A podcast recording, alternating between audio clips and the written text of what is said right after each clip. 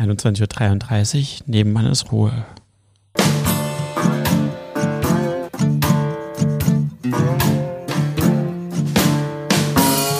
Jetzt ist lieb.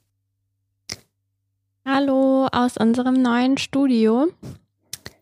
Wegen- Studio kann man so in Anführungsstriche setzen.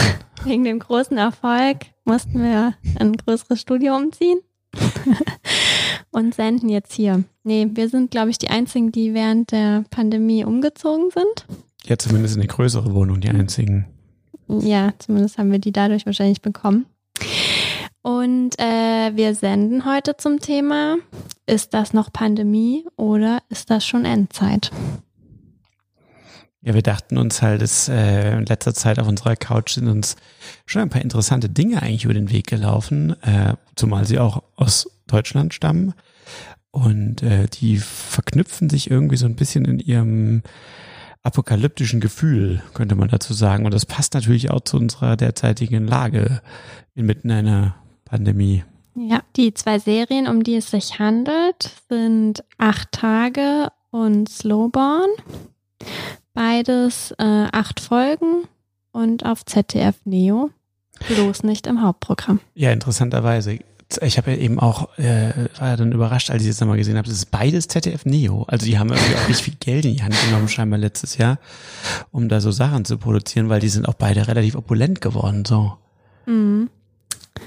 Also große Budgets und äh, tja, im Ja, Spartensender. Interess genau, interessanterweise. Ich habe jetzt eben auch gelesen, ähm, ZDF Neo ist super, äh, das ging um Slowborn, super äh, zufrieden äh, wegen der Zuschauerzahlen.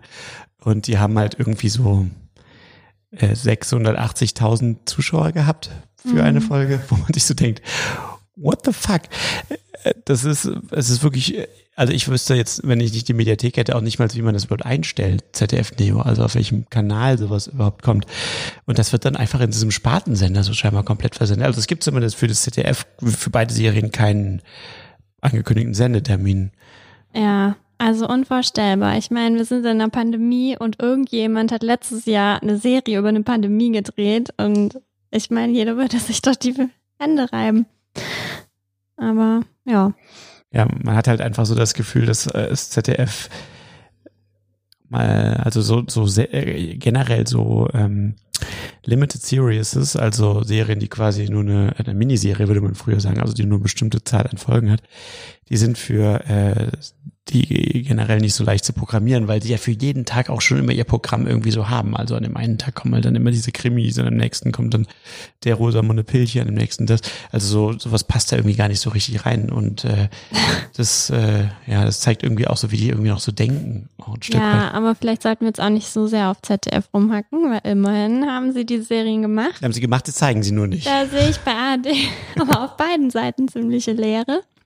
Ja, die Und- machen sie nicht und senden sie nicht. Ja. Insofern, ja. Ich glaube, vor zwei Jahren hätte ich jetzt nicht erwartet, dass wir eine Folge machen können, in der wir wirklich über zwei Sci-Fi angehauchte Serien aus Deutschland reden, reden können. ja, stimmt. Ja. Von daher kann man Mhm. gespannt sein.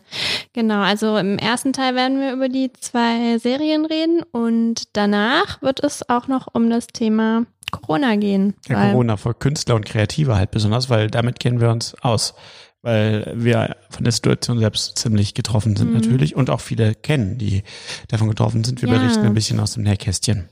auch ähm, wie das dann äh, in die Dreharbeiten ab jetzt eingebunden wird und was man vielleicht auch bei Stoffen berücksichtigen wird. Also bleibt dran. Nachher wird es nämlich auch noch spannend. Mit welcher von den beiden möchtest du gerne anfangen? Äh, acht Tage vielleicht. Also ich möchte eigentlich gern beide parallel besprechen. Machen wir das jetzt so? Von mir aus, okay. Okay, dann können wir ja inhaltlich Ja. erstmal ein bisschen erzählen. Ja, Acht Tage ist ähm, eine Serie äh, in Zusammenarbeit von äh, ZDF Neo und Sky. Ähm, Produktionsfirma Neue Super. Und ähm, worum geht's? Äh, ist vielleicht einer der ältesten Plots, die man sich vorstellen kann. Die Erde ist von einem Kometeneinschlag bedroht und es äh, sind nur noch acht Tage, bis das Ereignis bevorsteht. Ähm, äh, ich, wir können mal kurz reinhören, was die da selbst dazu sagen. Ist da noch jemand? Bitte komm. Der Asteroid Horus bleibt weiter auf Kollisionskurs mit der Erde. Der Einschlag wird heute in acht Tagen im französischen La Rochelle erwartet. Europa befindet sich damit in der sogenannten Killzone. Wer möchtest du sein? Am Ende der Zeit? Glaubst du, ich mach das aus Spaß oder was? Ich mach das für uns. Für uns drei, damit wir überleben. Wie weit würdest du gehen? Für ein bisschen Zukunft. Wenn der Komet einschlägt, dann stecke ich mir eine an. Zur Feier des Tages.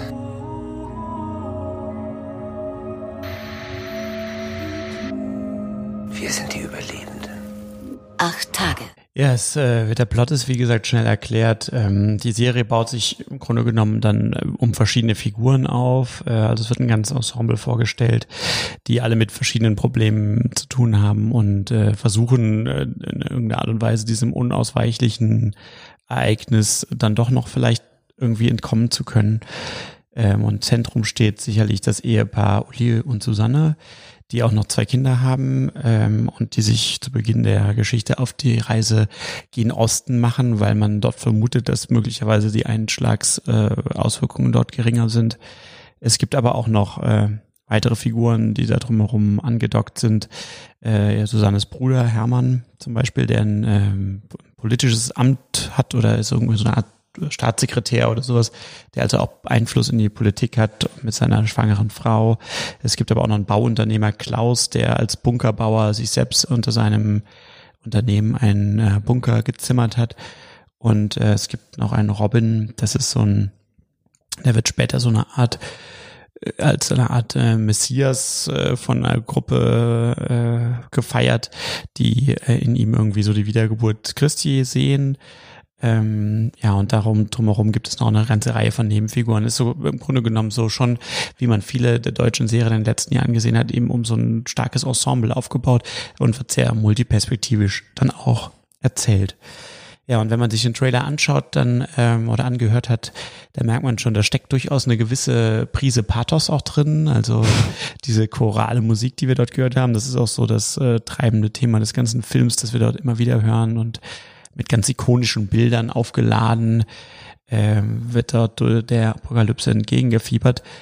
Ja, und ähm, ist interessant auf jeden Fall gleich mal zu besprechen, wie, wie du das vielleicht auch so empfunden hast, äh, als es dir angeschaut hast.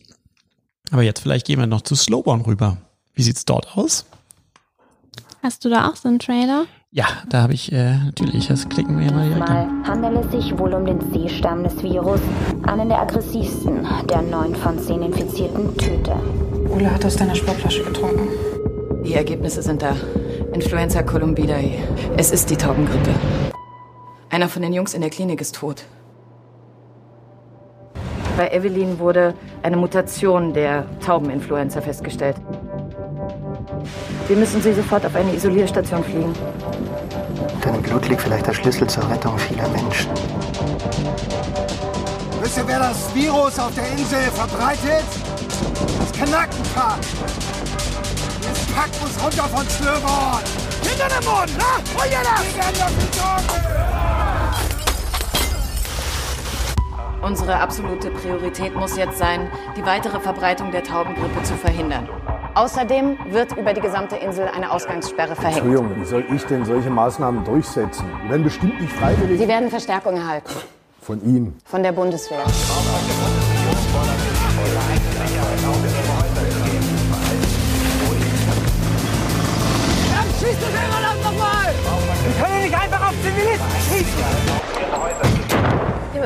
Gemacht, vielleicht Experimente oder ich, ich weiß nicht. Quatsch, das ergibt überhaupt keinen Sinn. Aber die sterben da. Wieso glaubst du mir nicht? Weil ich für die arbeite. Slowborn äh, spielt auf der fiktiven äh, Insel Slowborn an der deutsch-dänischen Grenze ähm, und beginnt damit, dass äh, während einer Strandparty ein gekentertes Schiff äh, von einigen Jugendlichen äh, gefunden wird, an dessen Bord zwei Leichen liegen, die, wie sich später herausstellt, äh, die Taubengrippe haben. Und ähm, dadurch, dass die Jugendlichen eben auf dieses Schiff klettern und da unvorsichtig sind, äh, schleppen sie quasi die Grippe auf der Insel ein.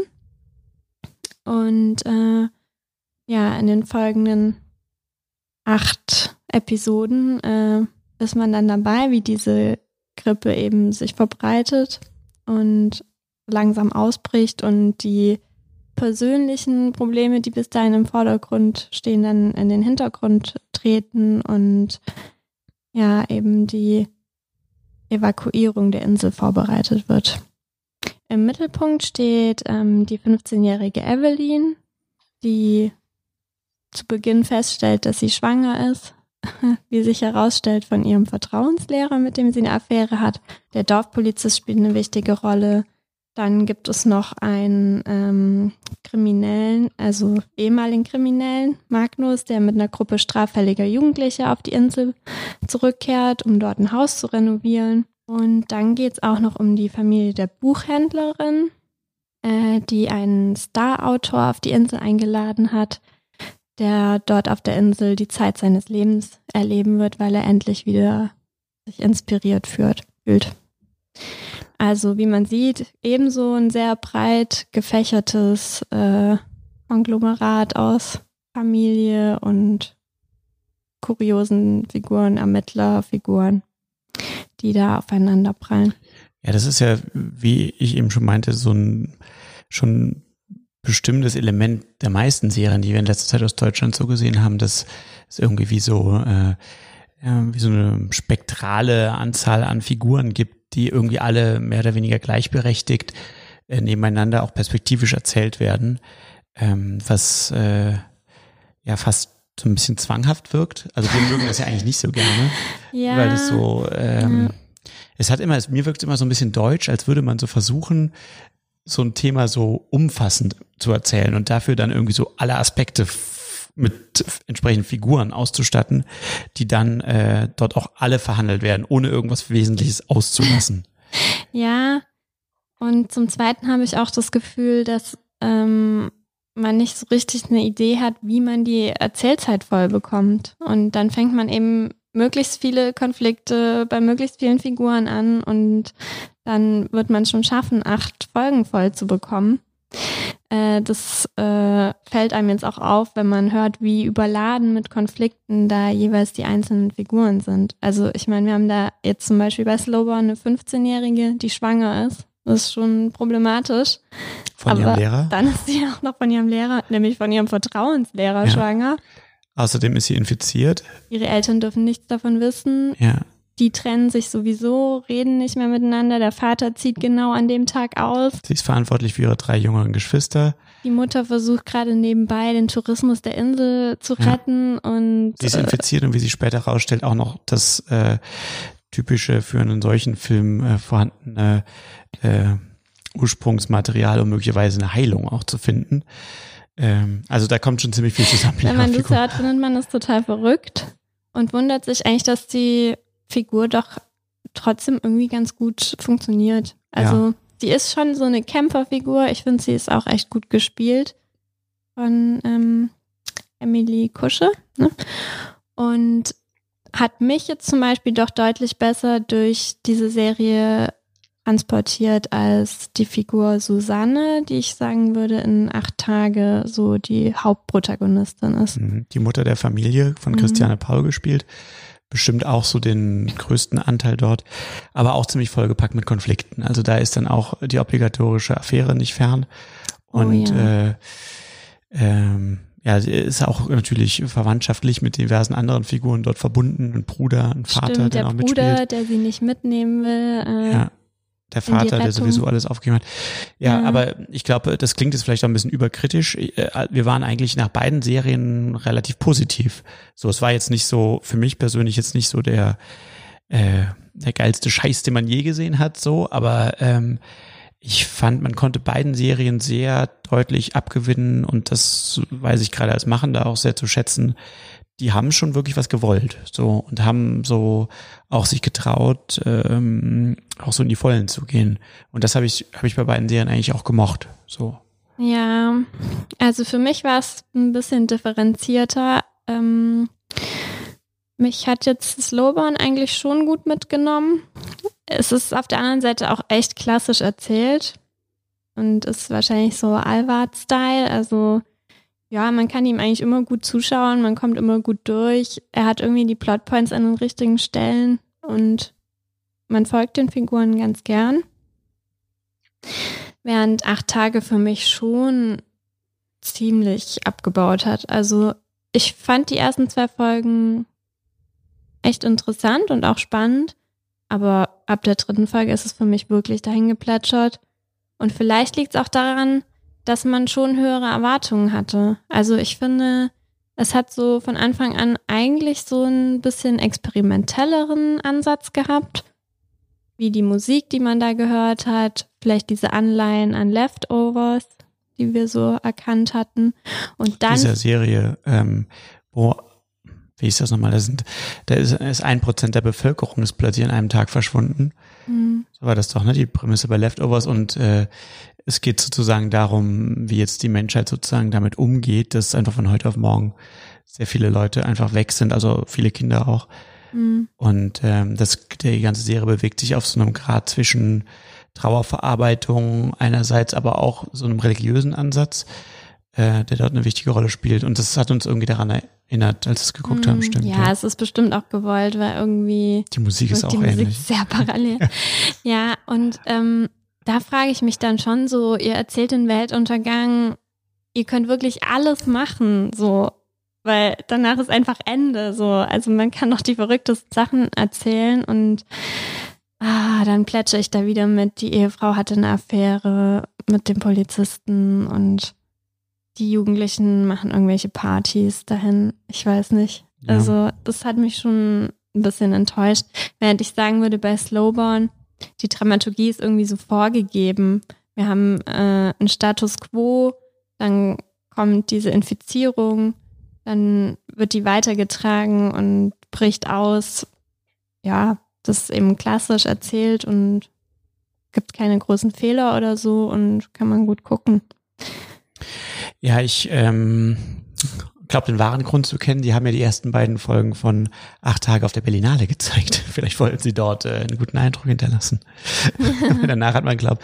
Nee, also äh, Spaß beiseite. Die, man hat bei der Serie schon stark so das Gefühl gehabt, dass sie so mit einem ganz hohen Tempo, also bei acht Tage vorgelegt haben, und dass es natürlich dann auch schwierig ist, ähm, das Tempo zu halten und entsprechend auch äh, weiteren Stoff zu finden, den man erzählen will, ohne dass alles so ganz vollgepackt mit Backen mit Konflikten ist. Und das ist sowas, was ich daran auch kritisieren würde, so dass gerade auch im Anblick dessen, dass irgendwie die Welt in ein paar Tagen untergeht, wird da doch so sehr, sehr viel an Kleinigkeiten oder Dinge, wo man eigentlich sagen würde, so ja, ist das jetzt tatsächlich so relevant, wenn in ein paar Tagen die Welt untergeht, ja. ob jetzt äh, der mit dem noch eine Rechnung offen hat und jener mit dem.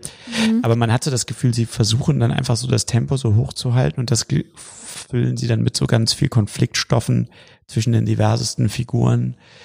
Ähm, und ja, mhm. irgendwie so ähm, vielleicht ähm,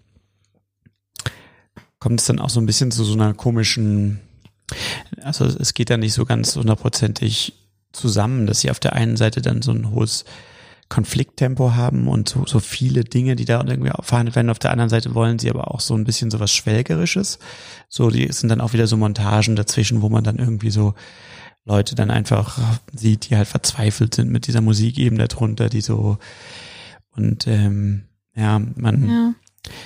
Es, es, ist, es geht nicht so richtig alles ein, ineinander. Mhm. Aber wie gesagt, ich, ich habe, habe es eigentlich trotzdem interessiert geschaut, weil ich fand auch, dass sie ähm, einfach, äh, also gerade auch so hinten raus, auch diese Figur von David Stree, so diesem Bunkerbauer, der dann zu so einer Art, der wird so eine Art ähm, wie bei äh, Apocalypse Now, dieser Colonel Kurtz, der sich da so ein eigenes Imperium im Dschungel aufbaut. Ja. Also so ein bisschen wird er nachher, das fand ich eigentlich ziemlich cool, das war auch ja. super gespielt von ihm. Die haben natürlich auch echt mega Schauspieler, also ja. Hut ab allein, die alle so an Bord zu kriegen und davon zu überzeugen. Ich glaube, die sind übrigens beide von Susu Marquardt besetzt worden, die, ah, die Serie. Okay, interessant. ja. Der ähm, Casterin. Ja. Ja, Slowborn muss man dazu sagen, die machen eigentlich, also die Serien haben super viele Parallelen. Mhm. Und aber es sind auch ein paar Unterschiede. Der Hauptunterschied, den ich so sehe, ist das Tempo. Also Slowborn ist eigentlich ein bisschen geschickter, weil es sich so eher für so einen Langstreckenlauf mehr wappnet. Also die sind so langsam am Anfang. Das dauert wirklich folgenlang, bis überhaupt dieses Virus anfängt, eine Rolle zu spielen. Anscheinend also, ist es auch auf vier Staffeln ausgelegt. Ich dachte, das wären beides Miniserien. Nee, es ist auf vier Staffeln ausgelegt, Das habe ist ich auch gelesen. der Anfang, genau. Ja, die können das jetzt irgendwie noch fortsetzen. Ja, Ja. also man kann wirklich so das Acht-Sequenzen-Modell anlegen. So die erste Folge endet mit dem auslösenden Ereignis, die zweite mit dem ersten Plotpoint und Ja. so geht man da Stück für Stück durch.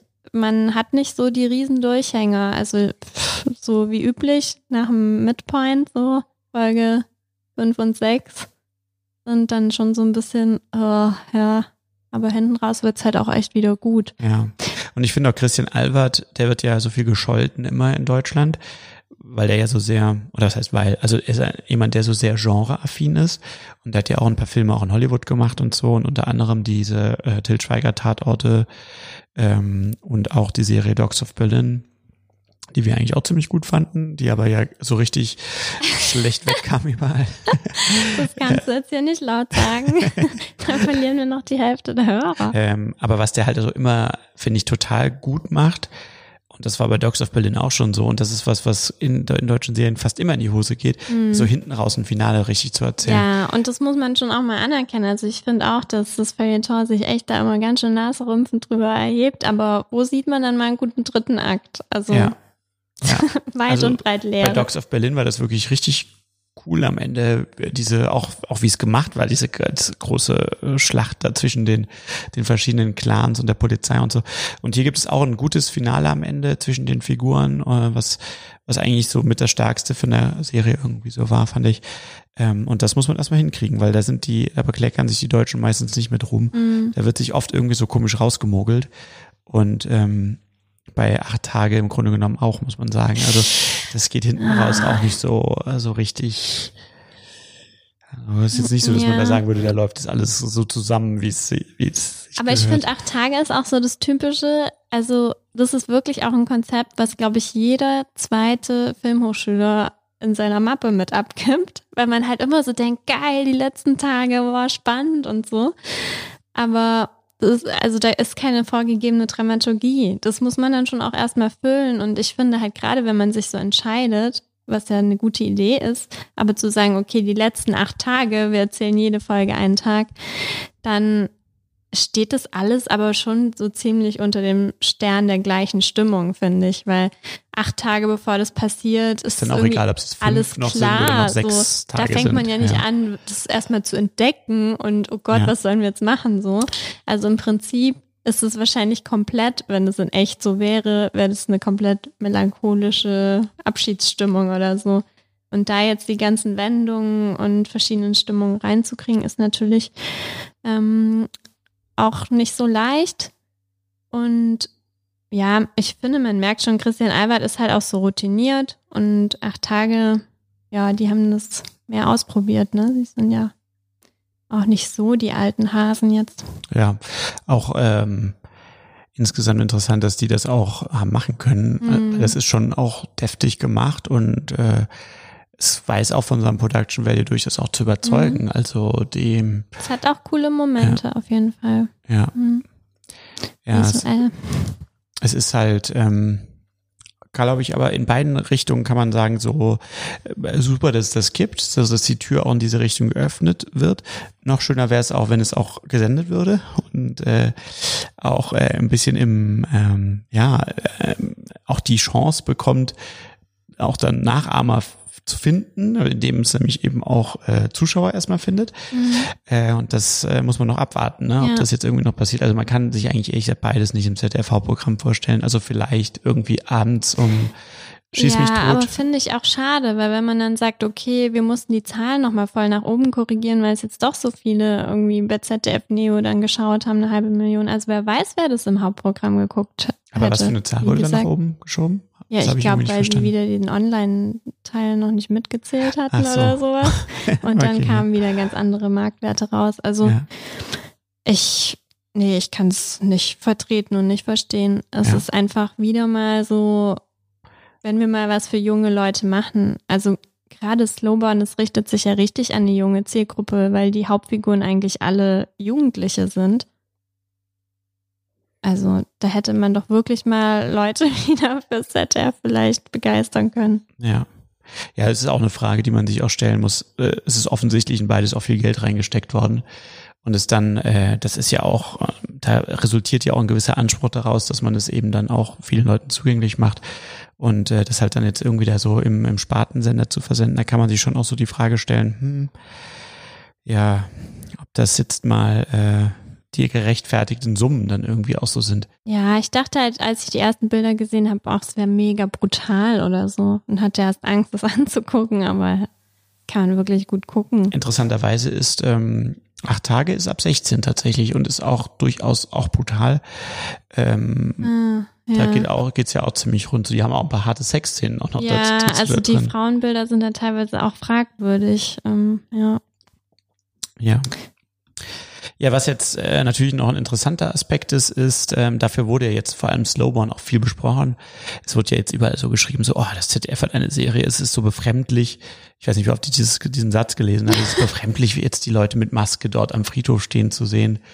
Ähm, und dem wurde ja jetzt irgendwie so fast eine prophetische Qualität dann teilweise nachgesagt, weil das, diese ganze Serie ist ja schon vor Corona entstanden, aber sie trifft natürlich in einigen Punkten die aktuelle Situation wieder. Aber das war dann trotzdem, ich fand auch eine interessante Situation, es sich jetzt anzuschauen, eben mit diesem ganzen Corona Background-Wissen, dass man jetzt nun mal eben sich Ja. notgedrungen aneignen musste in den letzten Monaten. Das ist auch ein bisschen gemein natürlich. Man kann es jetzt mit der Realität abgleichen und wer weiß, ob man es selber anders erzählt hätte. Ja, interessanterweise habe ich jetzt eben auch so einen Artikel gelesen, da wurde dann Christian Albert, also Christian Albert stellvertretend für die Macher dieser Serie, dafür gelobt, wie gut die recherchiert hätten, weil sie scheinbar es da durch ihre Recherche geschafft hätten, so viele Bilder herzustellen, die jetzt so authentisch wirken. Ah. Das kann ich jetzt ehrlich gesagt nicht so richtig bestätigen, weil ich finde, ja, es gibt diese Bilder, wo die mit Maske auf dem Friedhof stehen, aber das ist eigentlich auch die einzige Szene, die man so wirklich äh, so wiederfindet. Äh, die wird dann auch überall genauso zitiert. Insgesamt hat man teilweise ein bisschen befremdliches Gefühl. Also wir können ja mal, ich habe ja eins, da können wir mal reinhören. Das ist eine Situation aus Folge 4. Ähm, wie gesagt, es geht relativ langsam vonstatten und äh, in Folge 4 sind sie jetzt ähm, in dem Verdachtsmoment, ob sich diese gefährliche Taubengrippe tatsächlich in der Ortschaft ausbreitet. Und es kommt eine Mitarbeiterin des äh, Seuchenschutzes, die mit dem Bürgermeister spricht. Und da hören wir dann das Folgende.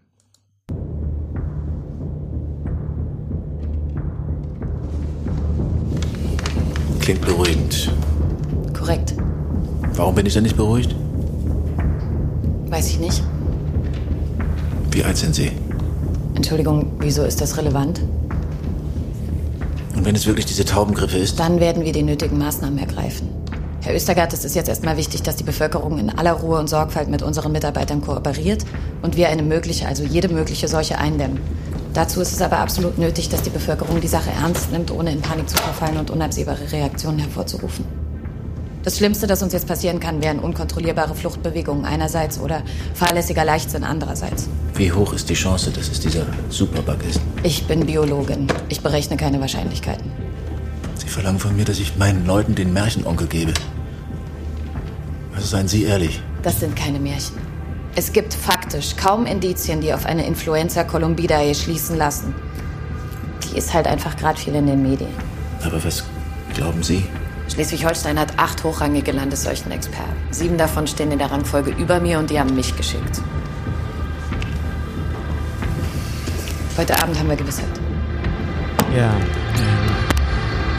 Exemplarisch für den Umgang, der dort so ein bisschen äh, geführt wird. Tatsächlich ist es so, dass die Serie uns ein bisschen merkwürdigerweise, weil wir fanden es irgendwie auch so ein bisschen unnötig, dass die Serie das so macht, aber sie erzählt tatsächlich von Anfang an, dass diese Seuche bereits in Asien und äh, ich glaube auch noch in Südamerika oder so bereits aktiv ist und sie wird als extrem tödlich beschrieben. Also neun von zehn Infizierte sterben, sie ist super infektiös und ähm, ja, so das. Naja, es ist so Tröpfchenübertragung. Das ist doch unwahrscheinlicher als Corona. Ach so, oder? okay. Ja. Ja. du hast recht. Aber es wird eben von einer großen Gefahr eben von Beginn an ausgegangen und die Mhm. Seuche ist eben super tödlich.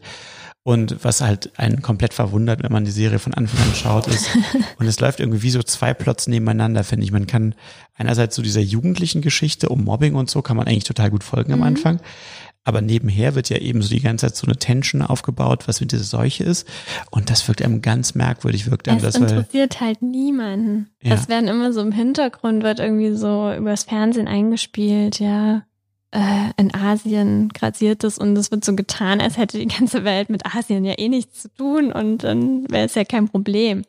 Ja, und auch so keine Pharmaunternehmen forschen, da äh, ja, wird auch noch gesagt, genau, weil, weil, es, weil es angeblich genau nicht genug dazu verdienen gäbe, deswegen würde man auch nicht an einem Gegenmittel arbeiten Ja, und so. das ist schon sehr. Und absurd. sie machen ja einen total großen Aufhebens um dieses eine Segelboot, das mit diesen beiden infizierten Leichen dort Mhm. ankommt. Ja. Und sozusagen wie, es wird so erzählt, als wäre das so der Auslöser, der diese Seuche erst nach Deutschland Als wäre bringt. das so wie zu Zeiten von Kolumbus und da würde jetzt ein Schiff ankommen.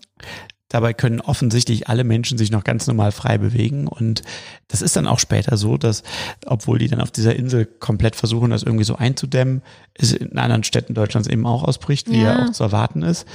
Und man wirkt, also es ist irgendwie, wenn man jetzt diese Corona-Situation vor Augen hat, also das ist auch ein bisschen ein gemeiner Vorwurf, weil wie gesagt, wir haben jetzt gerade sozusagen den, den Qualitätscheck ja sozusagen vor äh, unseren echten Augen. Aber wenn man sich halt anschaut, wie die bei Corona jetzt vorgehen und wie die eigentlich von Beginn an, schon als der erste Infizierte damals in Bayern war, wie das so auch medial aufbereitet wurde und wie auch die Leute insgesamt so Sorge hatten und Ja. direkt auch Maßnahmen ergriffen wurden, wie äh, Grenzschließungen, Ja. Reiseverkehr Und jetzt muss man sich halt mal vorstellen, man sieht so Leute, die aus den Augen bluten oder Blut husten. Da würde die Welt einfach Kopf stehen. Ja, und es würden nicht fünf Folgen lang sich über Mobbing unterhalten und äh, sich darüber streiten. Das geht dann später in dieser Szene auch noch so ein bisschen weiter. Es geht dann um eine Beerdigung im Dorf, wo Aber sie dann, vielleicht ist äh, es schon eher so an Ebola äh, angelehnt. Da war ja die Hysterie dann doch auch nicht allzu groß in Europa. Ja, Hm. Vielleicht haben, ja, ich will denen jetzt auch nicht vorwerfen, dass sie schlecht recherchiert hätten. Vielleicht war es auch einfach nicht absehbar, wie sich so eine Corona-Situation entwickelt. Aber es ist schon, ich finde, auch gerade dadurch, dass es in den Medien jetzt immer in der Besprechung so hochgekocht wurde, wie- arg realistisch oder wie arg visionär die in dieser Serie vorgehen, fand ich, das ist eigentlich, wenn man es schaut, irgendwie nicht. Mhm. Also die gehen also extrem, ganz, ganz lange Erzählzeit extrem sorglos damit um. Also wie Mhm. zum Beispiel Mundschutz oder so. Ja, das wird einmal angesprochen, dass der was bringt. Und da wird auch einmal in dieser Beerdigungsszene tragen die das und danach aber nie wieder. Niemand läuft mehr danach damit rum. Die haben irgendwie die, diese Tante vom Seuchenschutz, die dort in dem Dorf rumläuft, die muss sich die ganze Zeit mit dem Bürgermeister rumstreiten, ob da jetzt irgendwelche Veranstaltungen abgesagt werden oder nicht, wo man so das Gefühl man hat, sieht jetzt auch in der Szene, die du eingespielt hast, es geht echt nur um die Punchlines so. Also es klingt irgendwie cool, was sie redet, aber so würde halt keine Wissenschaftlerin reden, weil niemand sich auf irgendwas einfach festlegen würde. Und außerdem, welche sieben Wissenschaftler sind übereingestellt? Gibt es da irgendwie so ein Ranking oder keine Ahnung? Also ja. ja, ja, ist man ein bisschen zu sehr, glaube ich, dann in die Richtung der Unterhaltung abgedriftet. Ja, wobei, wenn, ich muss ja immer, ich bin ja ein ganz großer Fan des Films Outbreak, das musst du ja auch immer wieder verzeihen, weil du da die Augen verdrehst. Aber ich finde, Hm, Nein, das ich finde den auch gut. Ach so, okay, gut. äh, der ist ja von 1900, schieß mich tot 90, 95 oder so. Und ähm, ich finde immer, wenn es diesen Film einfach schon gibt, das ist ja ein super mainstreamiger und auch erfolgreicher Hollywood-Film von Wolfgang Petersen, der diese Seuche in so einem amerikanischen Kleinstädtchen da irgendwie beschreibt. Aber da hat man eigentlich schon so voll so eine Blaupause, wie man das erzählen kann äh, in Bezug auf die Gefährlichkeit und was in eben die Staatsmacht eben ergreift. Und da wirkt es mir dann irgendwie schon, ja, es ist irgendwie so ein bisschen unnötig, finde ich, dass sie es in dieser, Se- jetzt bei Slowborn so ein bisschen komisch machen, weil es ihnen eigentlich nichts nützt. Es ist irgendwie nur so wie so ein, so ein komisches Gefühl, das man beim Schauen hat, dass man sich so noch weiter so in diese Fiktion begeben muss und sich die ganze Zeit so denkt, so, ja, okay, gut, es ist halt eine Serie, es ist halt eine die Serie. versuchen halt alles, um die Eskalation irgendwie ähm, also hinauszuzögern. Ja, ja, genau. lassen, ja. Also es wird halt so langsam erzählt, also es dauert eigentlich ewig, bis erstmal dieses Virus ankommt und dann eine Folge, bis irgendjemand seine ersten Symptome zeigt. Und dann dauert es nochmal ewig, bis die überhaupt rausfinden, welche Jugendliche da jetzt an Bord waren. Das wird dann erstmal über Turnschuhvergleich über zwei Folgen versucht rauszufinden. Und ja, dann soll jetzt erstmal nochmal vom Seuchenschutz aus alles runtergespielt werden. Und ja, Das ist, glaube ich, weil es natürlich auch die Eskalation zu erzählen super schwierig ist. So. Ja, zumal sie ja auch hinten raus, sie wollen ja dann auch, dass die Eskalation auch hochkommt. Also mhm. das hört man ja im Trailer schon, es kommt dann Bundeswehr und alles Mögliche und die Leute werden da äh, mehr drangsaliert. Äh, im, im, dritten Akt der Serie gehen sie halt auch so weit, was ja eigentlich auch ein Klassiker ist in solchen äh, Filmen, dann eben auch quasi eine Verschwörungsgeschichte dann eben noch so zu erzählen. Also die mhm. äh, Regierung hat ähm, verschweigt vieles so und äh, die Regierung versucht glaube ich auch, ich habe es nicht so genau verstanden, aber die versuchen auch, glaube ich, die, die Drastik der Situation runterzuspielen, um eine Massenpanik zu verhindern. Und die Figuren müssen dann eben auch da zur Aufklärung noch beitragen und den Menschen so die Wahrheit zeigen. Ähm, äh, was eben natürlich so, also es ist so, es ist, sie fangen halt sehr langsam an und brauchen ganz langsam, um das Aktivitätslevel so von den öffentlichen Behörden mhm. zu starten, aber dann gehen sie hinten total schnell super weit hoch. Mhm. Also es ist irgendwie, es kommt einem so ein bisschen unnötig vor. Also man hat eigentlich genug Eskalationsstufen, um es über acht Folgen zu verteilen. Warum das irgendwie so komisch gestaffelt ist, ist äh, bleibt mir schleierhaft. Ich habe auch noch eine zweite Folge, die wir dazu noch anhören können. Die geht jetzt eher so, wie sie auch so sozusagen privat mit dem Virus umgehen. Das ist jetzt, da kommt die Hauptfigur nach Hause, der, die Emily Kusche, ähm, heißt die? Äh, Evelyn. Evelyn, genau. Und äh, sie ist, äh, hat selbst einen Verdacht, auch das Virus zu tragen. Und die Mutter hat jetzt scheinbar den Test bekommen und berichtet ihrer Tochter. Oh, du kennst die Regel für Schulnächte. Ich soll ja erstmal nicht gehen. Genau. Und zu Hause bleiben. Ich war sowieso nur mit Leuten, die ich eh schon angesteckt hätte oder andersrum. Dein Befund ist da. Und? Sie haben den Virus in deinem Blut gefunden, aber die Zahl ist ja gering. Dein Immunsystem scheint gut damit klarzukommen. Also bin ich gesund? Fast. Bald. Bin ich ansteckend? Nein. Weiß Papa es schon? Ich habe ihm gar nichts gesagt. Wieso? Er kommt eh morgen. Da kannst du ihm alles erzählen. Okay, das ist echt gemein, weil das ist, glaube ich, die schlechteste Szene von, dem, von der ganzen Serie. Also ich ja. finde es super unrealistisch. Wenn meine Tochter dieses Virus hätte, dann würde ich da heulend in der Ecke liegen. Ja. Egal, ob jetzt nicht so viele Antikörper ja. oder mehr oder weniger. Das also bei einer unbekannten Krankheit, nee, wo keiner weiß. Also das fand ich jetzt zum Beispiel, finde ich jetzt auch sowas, was man in Corona jetzt lernt. Das ist ja super vieles unbekannt am Anfang und mm. man, also so komische Aussagen wie, es sind nicht so viele Viren, dein Immunsystem scheint gut damit klarzukommen. Morgen du bist, kannst du es ja Papa dann selber morgen, Genau, du bist nicht so. ansteckend. So. Wenn man jetzt so merkt, so in so einer Situation, es weiß einfach niemand so genau, was Sache ist und man ist natürlich eher immer vorsichtiger. Und gerade die Mutter, warum ist sie so unbesorgt? Wieso ist das irgendwie alles so? Also ich meine, auch sie, die kommt am Anfang da so nach Hause die ist ja, sie hat ja die Vermutung, dass sie dieses Virus hat und die benimmt sich die ganze Zeit aber so komplett normal und hat da halt irgendwie so ihre jugendlichen Themen, äh, da irgendwelche Liebeleien und sowas, wo man sich so denkt, so, oh, also es ist irgendwie so inkonsistent. Einerseits spucken die halt so Blut und, und, und sind so innerhalb von kürzester Zeit sterben es alle. Es sind doch da auch schon irgendwelche Leute gestorben, Ja, oder? ganze Familien, die finden so ganze Familien ja. tot zu Hause liegen und so. Und dann kommen halt solche Szenen, wo man auch so das Gefühl hat, so, das ist in sich irgendwie so inkonsistent und nicht so richtig stimmig. Also was wollen sie eigentlich so erzählen? Ist das jetzt, ist das jetzt super gefährlich? Warum haben die Leute dann keine Angst davor? Es ist eher so wie Corona, dass es so für viele ungefährlich ist, aber für manche doch. Äh, nee, das ist ihnen dann zu unspektakulär. Sie wollen ja auch gleichzeitig so diese Tödlichkeit und die Blutspuckerei und so.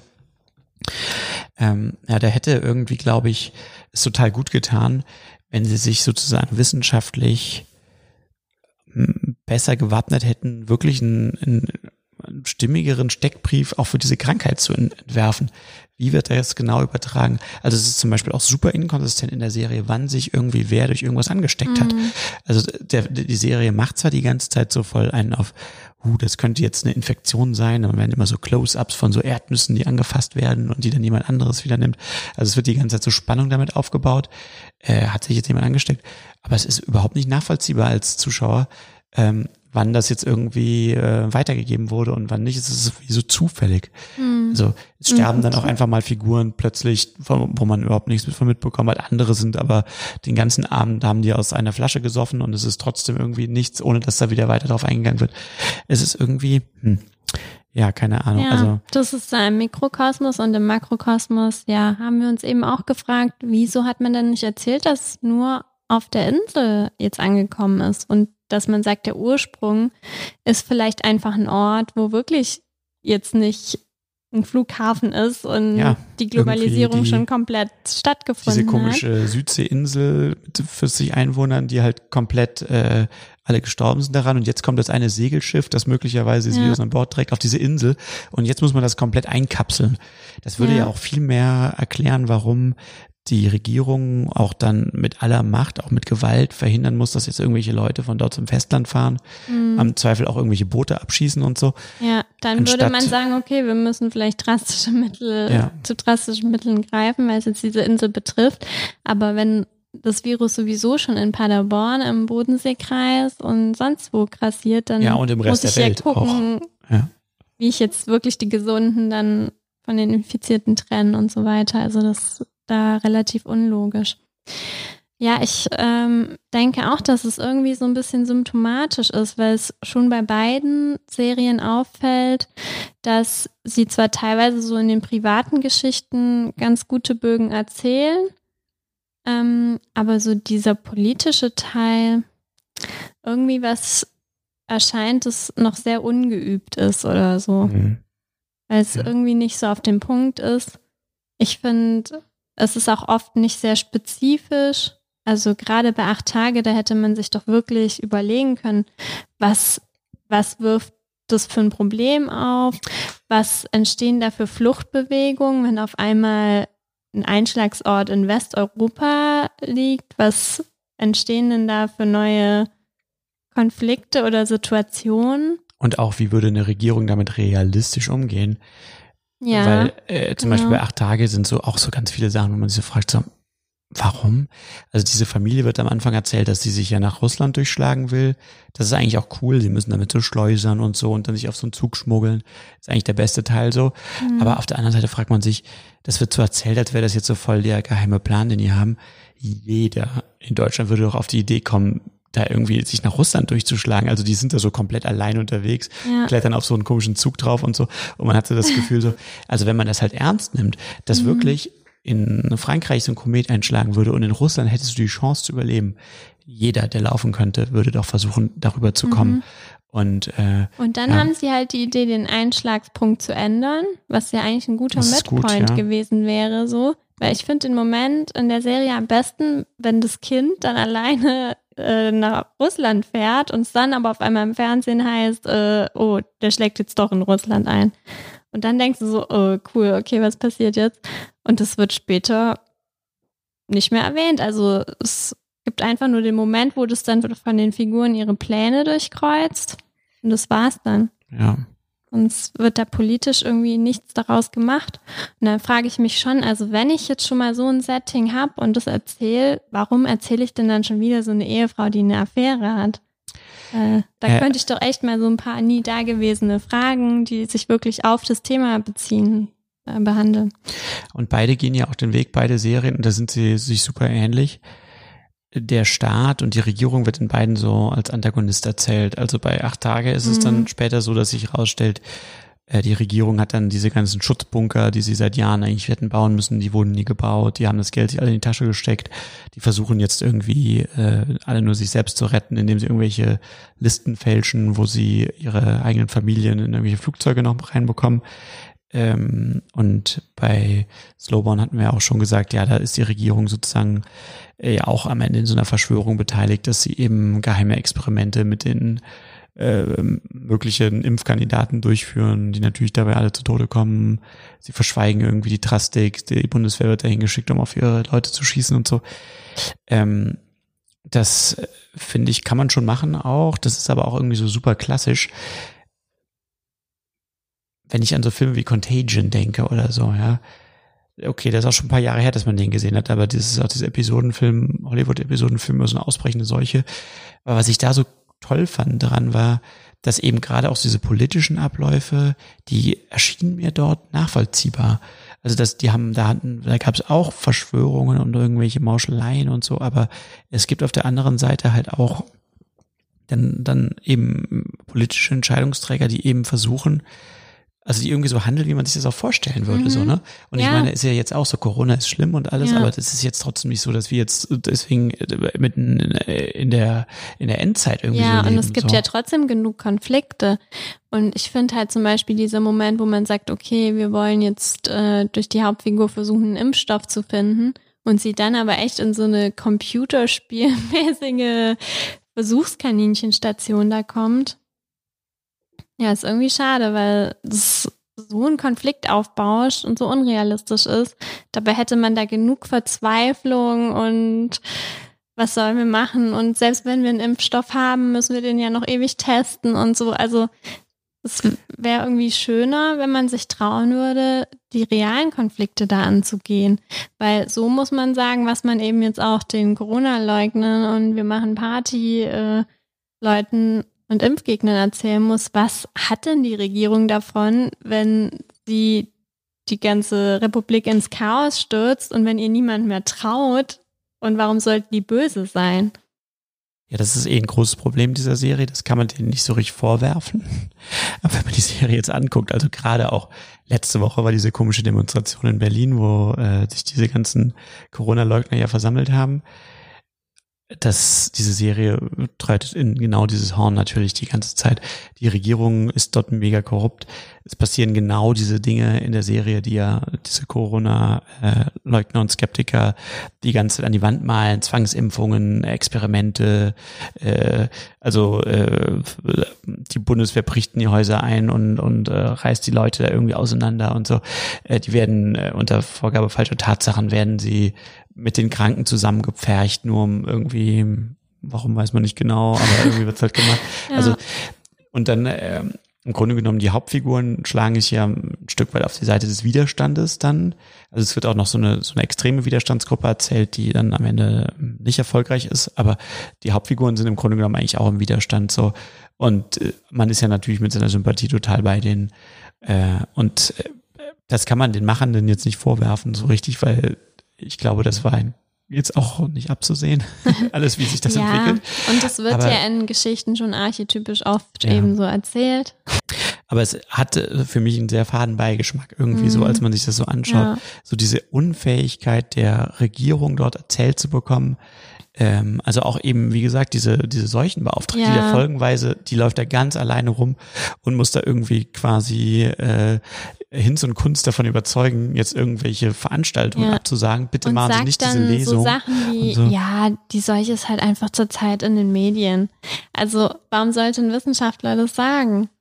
Das macht überhaupt keinen Sinn und daraus kann ich auch keine Argumentation ableiten wenn ich wissenschaftlich arbeite. Ja. Und da verstehe ich es einfach auch nicht, weil in so einer Szene hätte man doch auch einfach sagen können, wir wissen es jetzt nicht, weil die Ergebnisse kommen erst nach der Untersuchung. So. Ja.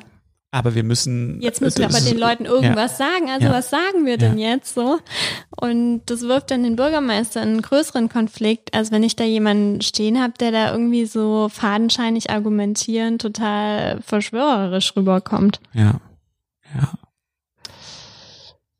Also es wird dann nachher auch zum bewaffneten Kampf aufgerufen und so. Also das sind teilweise genau dieselben Sprüche, die man jetzt eben auch teilweise aus den äh, rechten Kreisen, Reichsbürger und so hört, die werden da irgendwie so äh, thematisiert und eigentlich mm. fast glorifiziert. Also es ist jetzt nicht so richtig, dass man jetzt, das ist jetzt, aber. Ja, dann es, verschanzen sie sich ja in der Kirche. Ja, man weiß auch mhm. nicht, wie man das einordnen soll. Also, ja. ja. Also man hat irgendwie ein bisschen komisches Gefühl dabei. Ähm, wie gesagt, man kann das eigentlich den Machenden jetzt nicht wirklich vorwerfen, weil ich finde auch so, dass das diese heißt jetzt schon ganz schön Das habe ich oft gesagt, ja. Ich will halt einfach nicht, dass Christian Albert mich doof findet. Dann sollte man vielleicht ein Praktikum bei dir machen. er wollte mal gucken, wie man dritten Akt erzählt.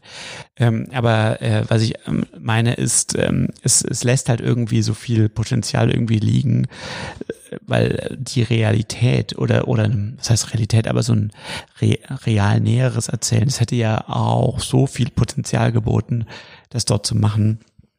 Und ähm, auch das hätte immer noch genug Raum gehabt, um dann nachher irgendwie mit der Bundeswehr darum zu fahren, wenn man das jetzt unbedingt da so machen möchte. Ja. Ähm, was mir noch aufgefallen ist, ist, dass ja beide eigentlich auch noch so einen sehr kuriosen Strang haben. Also in äh, Slowborn mit dem Autor und äh, acht Tage die Geschichte rund um diesen Messias-Typen, der sich Mhm. da aufschwingt.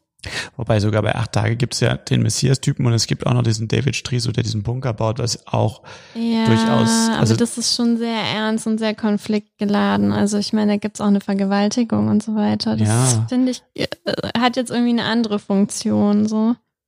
Aber die anderen beiden Stränge haben ja irgendwie die Funktion, das Ganze irgendwie nochmal auf so eine halb humoristische, halb unverständliche Art teilweise aufzulockern oder nochmal zu reflektieren oder so. Ja, wobei ich würde das, Argu das? das Argument trotzdem nochmal auf die David Striso-Figur lenken, weil ich finde, die hat für mich fast die größere Funktion. So, also ich erinnere dich Mhm. auch an diese Szenen, wo der mit so einer Kettensäge irgendwie so Leute zersägt und so. Das ist super brutal teilweise. Aber es hat auch irgendwie so einen komischen Staplerfahrer Klaus-Humor. Also äh, der irgendwie so ja, wie so der kleine Mann, der halt jetzt im, im Angesicht der Apokalypse jetzt da, wie gesagt, sich zu so einem Dschungelherrscher aufschwingen kann.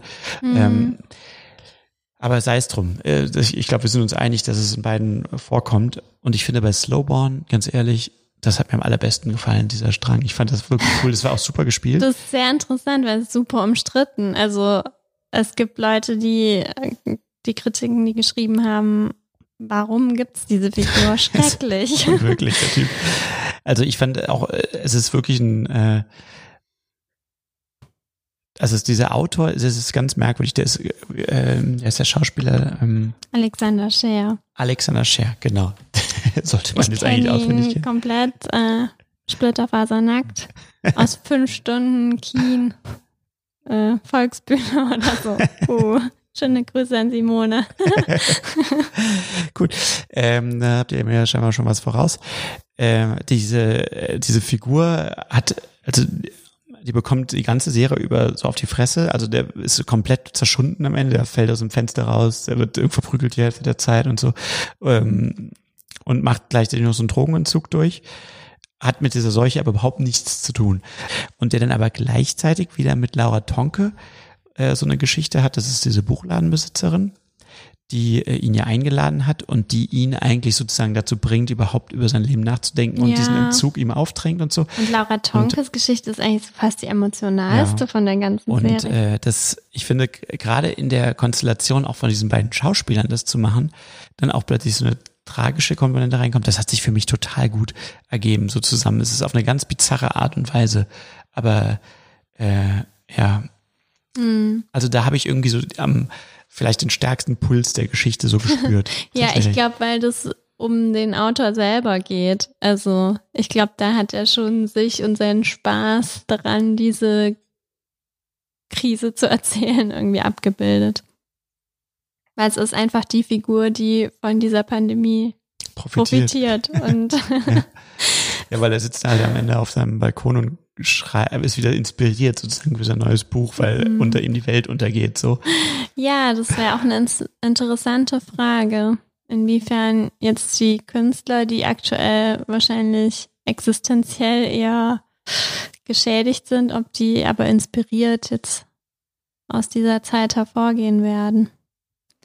Weiß nicht. Am Anfang hat man ja so gedacht, oh mein Gott, wie soll man jetzt jemals wieder was erzählen, was nicht in diesem Corona-Universum spielt? Und ich glaube, ganz viele haben wahrscheinlich sofort angefangen, irgendwelche Corona-Geschichten zu schreiben.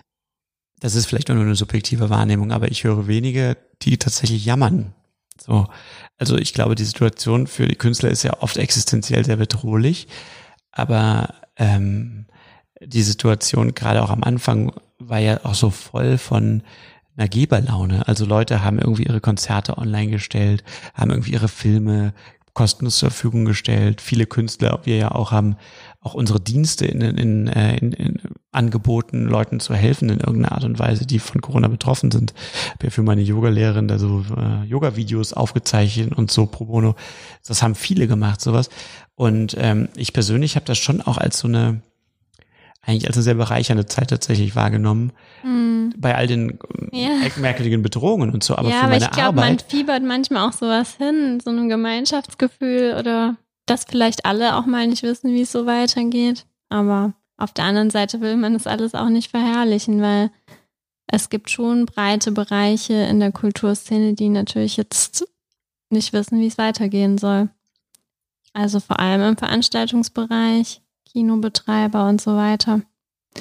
Wo man jetzt eben als einzelner Kreativer jetzt nicht so eine große Verantwortung trägt. Ja. Also wir können das jetzt nur unter der Maßgabe jetzt hier besprechen. Ja, also wir haben ja keine Mitarbeiter oder so. Also Mhm. wir müssen irgendwie gucken, dass wir selbst ähm, über die Runden kommen und äh, wir haben ja auch die öffentlichen Gelder dann beantragt zum Teil äh, und was zum Beispiel jetzt hier bei uns in Leipzig auch total toll war, auch aus der aus der Förderlandschaft, aus der Senderlandschaft sind ja plötzlich auch Projekte entstanden. Mhm. Der MDR hat plötzlich ein Projekt ähm, aus der Taufe gehoben, Corona Creative hieß das, wo man so Dokumentarstoffe einreichen konnte. Da haben wir dann auch einen machen können von Mhm. über äh, das Leben von Anton und Wanda, unseren Kindern. Das war einfach eine, für uns natürlich eine super Gelegenheit, aber auch Ja, andere Sachen. auch die, die Kulturstiftung Kulturstiftung hat plötzlich hat so Geld äh, ausgeschüttet und so. Also Stadt Leipzig, also ja, es gab schon mal so ein Gefühl von Wertschätzung auch der Kreativszene, wen das jetzt alles erreicht hat und wie. das können wir jetzt nicht Ja, beurteilen muss man im. Einzelnen ja. gucken, aber auf jeden Fall gab es die Bestrebung, wirklich auch diese Szene dann zu erhalten. Jetzt für Ja. die erste Zeit zumindest. Und jetzt hoffen ja viele oder versuchen ja gerade wieder äh, den Anfang des Jahres nach oder aufzuholen. Ja, also im Filmbereich sind halt im März alle Produktionen natürlich gestoppt worden, die zu der Zeit Mhm. liefen, ähm, was ähm, für ein Filmprojekt extrem aufwendig ist, weil eigentlich äh, die ganze Logistik aufzubauen, zu dem Punkt zu kommen, drehen zu können, ist fast der größte Aufwand. Das abzubrechen und zu einem anderen Zeitpunkt wieder aufzunehmen, ist eigentlich ein Wahnsinn. Das wird auch die Sender sehr viel Geld kosten, die, ja- also wenn es denn die Auftraggeber die Sender waren, ähm, was auch wieder Probleme mit sich bringt, weil das Geld fehlt dann an anderer Stelle für Projekte des nächsten Jahres zum Nächstes Beispiel. Jahr, ja, da haben Ja. auch viele Angst und es sind natürlich auch in der Zeit viele Entwicklungen erstmal gestoppt worden, beziehungsweise wurden auch keine neuen angeschoben, Ja, was ja ja- klar ist, ja. weil keiner weiß erstmal, wie es weitergeht. Wir sind ja, auch zum Opfer gefallen. Also wir hatten ja auch Stoffe, ähm, die Mm. dann halt so im Gespräch waren und wo du einfach plötzlich merkst, es ist jetzt im Moment nicht die Zeit, wo irgendjemand Geld für irgendwas in die Hand nimmt, Ja. um irgendwas für die Zukunft vorzubereiten. Ähm, und man muss ja auch sagen, in der Filmbranche, das wird sich, ich glaube, oft viele stellen sich das so wie so diese Big Player vor, die da irgendwie da so rumlaufen. Die allermeisten Produktionsfirmen sind eigentlich relativ kleine Firmen mit ein paar Mitarbeitern, die machen ihre äh, ein, zwei Filme pro Jahr, mit denen sie über die Runde kommen. Die brauchen sie aber auch. Und für die ist natürlich so eine Situation, wo jetzt möglicherweise deshalb ein Film ausfällt, das ist dann schon auch existenzbedrohend für so eine Firma. Ähm, und ähm, da wissen, glaube ich, jetzt viele auch noch nicht so genau, wie es weitergeht. Fakt ist, dass sie jetzt, jetzt kann man wieder drehen, seit einigen Monaten, ein, seit einem, anderthalb Monaten. Mhm. Das wird auch rege genutzt. Ja. Ähm, also alle Jetzt wird alles gerade. gleichzeitig gedreht. Ja, genau, alles nachgeholt. Die Sachen, die abgebrochen wurden, werden versucht fertig zu machen. Und alle versuchen auch ihre neuen Projekte in dieses Fenster jetzt so reinzuschieben. Aber alle sehen natürlich so der Entwicklung auch total kritisch gegenüber, weil wenn sich jetzt die äh, Infektionszahlen schlecht weiterentwickeln, dann haben natürlich alle Sorge, dass es zu ähnlichen Situationen kommt wie im März. Und das wäre fatal. Das wäre wirklich fatal. Also ich glaube, da würde die Hälfte der Branche wahrscheinlich das nicht überleben. Mhm. Und wir sprechen ja jetzt auch von äh, den Leuten, die jetzt vielleicht ein Projekt im Jahr machen müssen, aber es gibt eben auch ganz viele am Set, die ja quasi fast das ganze Jahr, aber zumindest Frühling bis Herbst oder so sonst immer drehen. Und auch drehen müssen, Ja. weil ihre Tagesgagen dann halt entsprechend Ja. jetzt nicht so üppig sind. Ja, wenn man irgendwie als Beleuchter oder als äh, Tonassi oder sowas arbeitet, dann ist man eigentlich Jahr über beschäftigt bei Drehs und braucht die Projekte auch. Aber jetzt darf ja wieder gedreht werden und ähm, Sebastian, da du ja gerade auch ein Projekt vorbereitest, wie kann man sich das dann vorstellen? Wie werden denn dann Filme unter Corona-Bedingungen gedreht? Ja, wir äh, planen für ähm, Ende September unseren Drehstart. Das ist ein Fernsehfilm für die Digito. Ähm, und damit sind wir eigentlich schon so die zweite Garde, weil die, die jetzt gerade die ersten richtigen Erfahrungen damit sammeln, die sind jetzt dran oder werden jetzt fertig. wir haben dann, glaube ich, den Vorteil, dass wir zum Teil auch schon auf diese Erfahrung zurückgreifen können. Aber eins lässt sich sagen, der Drehartag ist komplett umgeschmissen. Ähm, es, es gibt ein richtig dickes Regelheft von 20 oder 30 Seiten in Bezug auf die ähm, Corona-Situation, was alles zu verändern ist.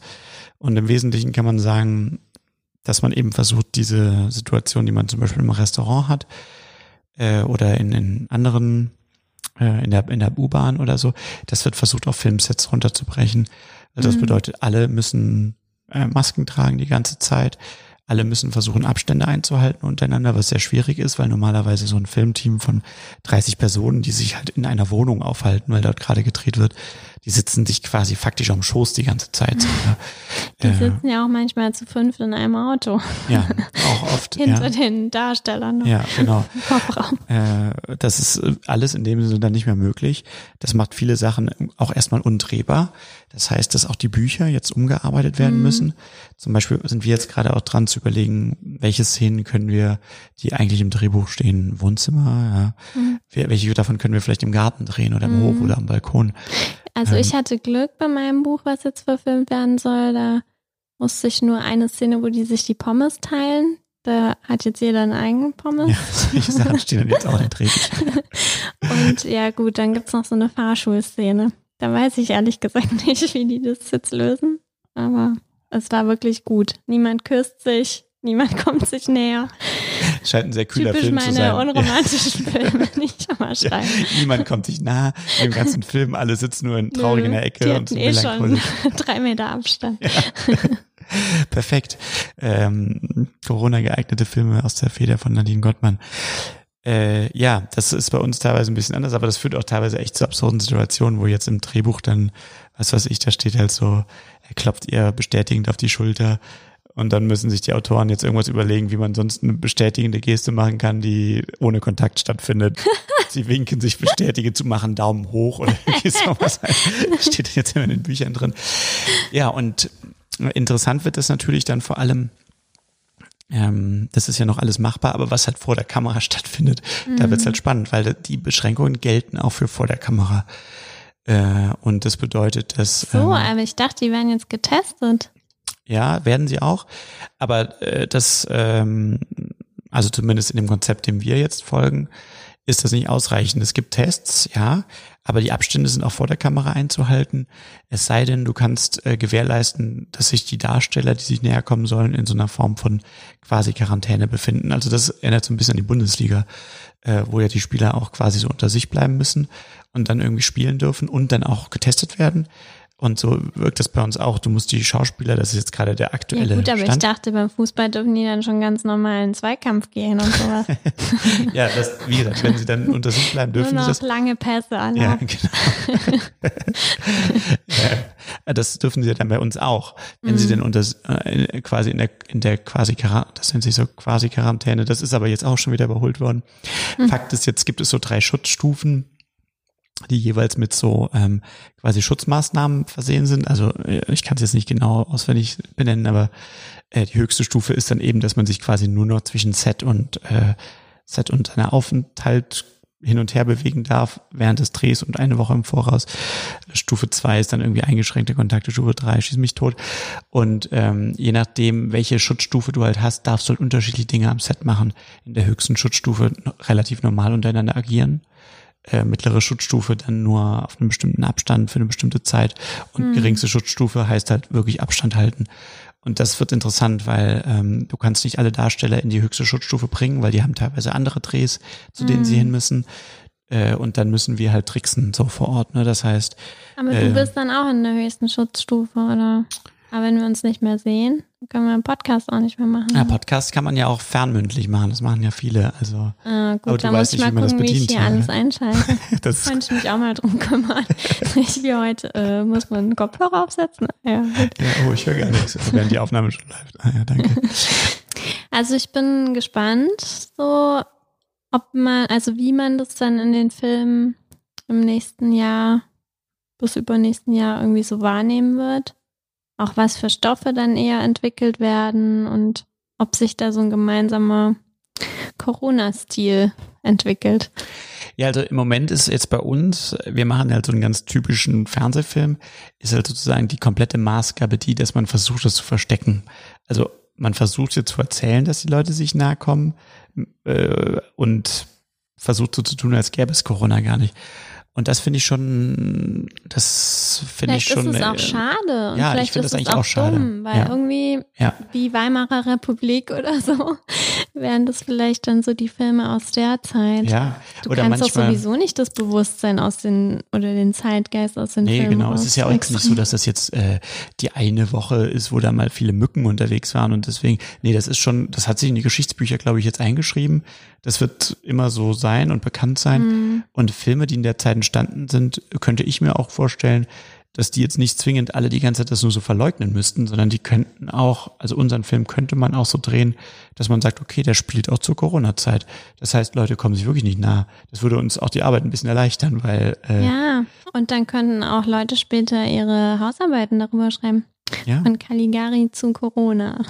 also, fängt auch beides mit C an, was auch sehr gut für eine Hausarbeit äh, TVP ist. ja. Ja, ich denke mir zum Beispiel halt auch, ähm, was weiß ich, es gibt ja manchmal so Situationen, ja, dann hat man so Jahrhundertsommer oder so und Filme, die dann dort gedreht werden, das schreibt sich ja ein, ja, sowas. Oder äh, äh, ein Winter, in dem es keinen Schnee gibt und alle Filme, die dort gedreht werden, haben dann halt auch keinen Schnee. Also so, manchmal schreibt sich ja die, die Realität so schön in, in die Filme eben auch mit ein. Und warum muss man das eigentlich jetzt so komplett negieren, irgendwie, dass es diese Zeit Hm. gegeben hat. Ich finde das eigentlich ein bisschen eine vertane Chance auch.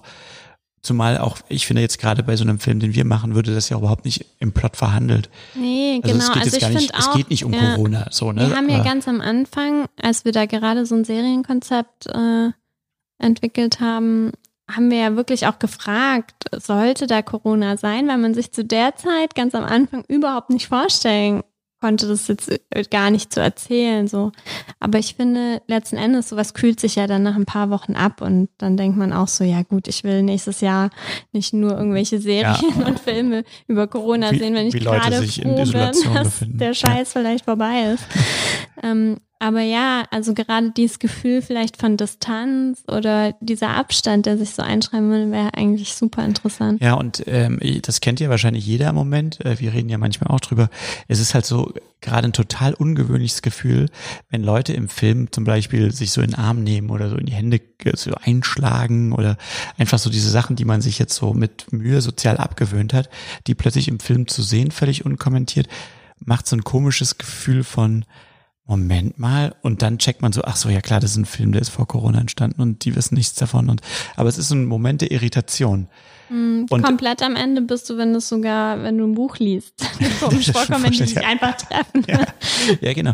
Und ähm, ich finde das irgendwie äh, ein bisschen merkwürdig auch, dass man jetzt so Filme dreht, die eigentlich das ja wissen könnten. Also Filme, die jetzt letztes Jahr gedreht wurden, klar, die wissen nicht, dass jetzt Mhm. dieses Jahr Corona ist. Deswegen können die nichts dafür. Aber wir wissen es ja eigentlich und wir stellen diesen komischen Moment Irritation dann nächstes Jahr, wenn der Film ausgestrahlt wird und Corona vermutlich immer noch ein Thema sein wird, stellen wir jetzt so künstlich her. Also das lässt mich so ein bisschen mit Fragezeichen zurück.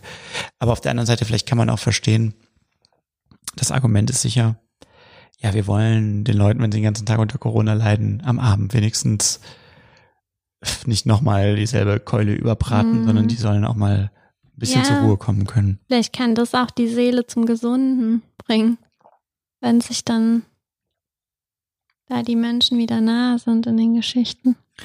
Ja, was machen wir denn, wenn ich beim Dreh bin, im Podcast? Wollen Halt wir von eine Folge, Weitem winken oder wollen wir eine Folge ähm, vom Dreh machen und, und wir machen so Berichterstattung vor Ort. Toll, und ich erzähle von den Kindern und von meinem Leben als Ja, Hausfrau oder Ja, was? das ist ja der Podcast, es geht ja um Film und Kinder. Ja, ja. Wahrscheinlich werde ich ja wieder auch nebenbei am Schreiben sein. Ja. Kann ich ja erzählen, wie man das alles gleichzeitig nicht hinkriegt. Und wir dürfen jetzt auch nicht den Eindruck entstehen lassen, dass wir so ein super klassisches Pärchen sind, wo der Mann immer arbeitet, die Frau immer auf die Kinder aufpasst, weil man muss auch dazu sagen, wir sind super erfolglos. Das heißt, ich sitze auch seit zwei Jahren auch zu Hause und passe auf die Kinder auf. Meine Zahl an Drehs ist jetzt noch nicht so überragend, dass man jetzt sagen könnte, ich würde das Großwerden meiner Kinder verpassen. Dem ist jetzt ehrlich gesagt nicht so. Ja. Ich krieg ehrlich gesagt alles mit. Also irgendwie sind wir schon inspiriert, glaube ich, weil wir gerade zur Zeit wirklich auch ein paar sehr interessante Konzepte ge- geschrieben haben. Wir müssen die nur durchbekommen. Wieder mal. Endet Ja. damit nicht jede Folge? Aber ich finde, diese zwei Serien, die wir heute besprochen haben, geben einem ja schon die Hoffnung, so dass irgendwas in Bewegung ist.